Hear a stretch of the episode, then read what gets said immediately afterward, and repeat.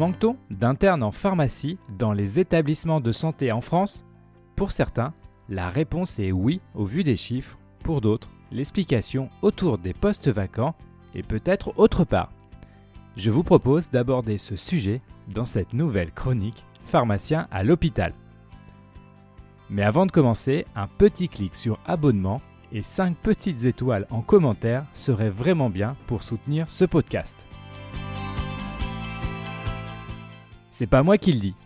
Lors de la dernière webconférence de la section H de l'Ordre des pharmaciens, les chiffres ont été commentés. Oui, de nombreux postes d'internes ne sont pas chaque semestre pourvus. Cette situation met également en difficulté les services qui se retrouvent de fait sans interne pendant 6 mois.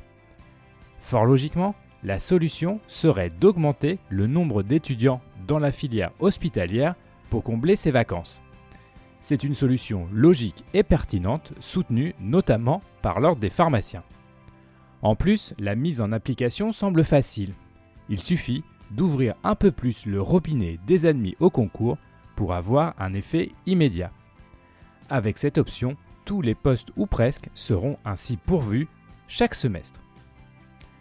Mais pour certains, la solution n'est pas dans ce gonflage des effectifs pour compenser peut-être le manque d'attrait de certains postes. Car si des stages ne sont pas choisis, c'est sûrement que des raisons autres interviennent dans le choix des internes. L'internat ne dure en effet que 4 ans et peut-être que certains internes n'ont pas envie de perdre de temps dans des fonctions qui ne répondent pas à leurs attentes ou qui n'apportent pas de compétences par rapport à leurs envies.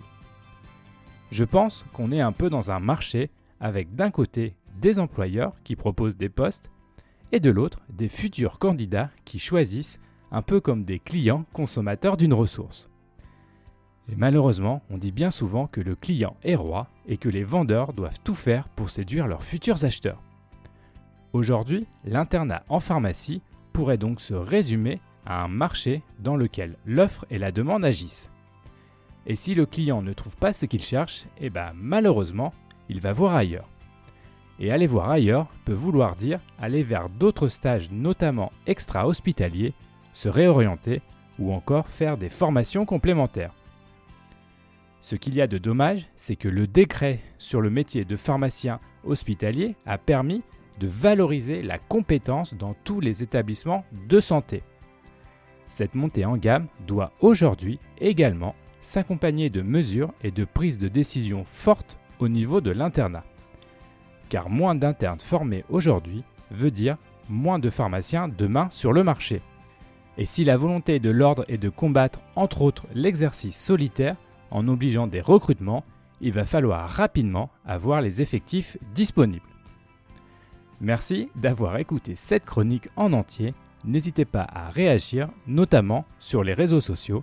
Je vous donne rendez-vous pour un prochain épisode de Pharmacien à l'hôpital.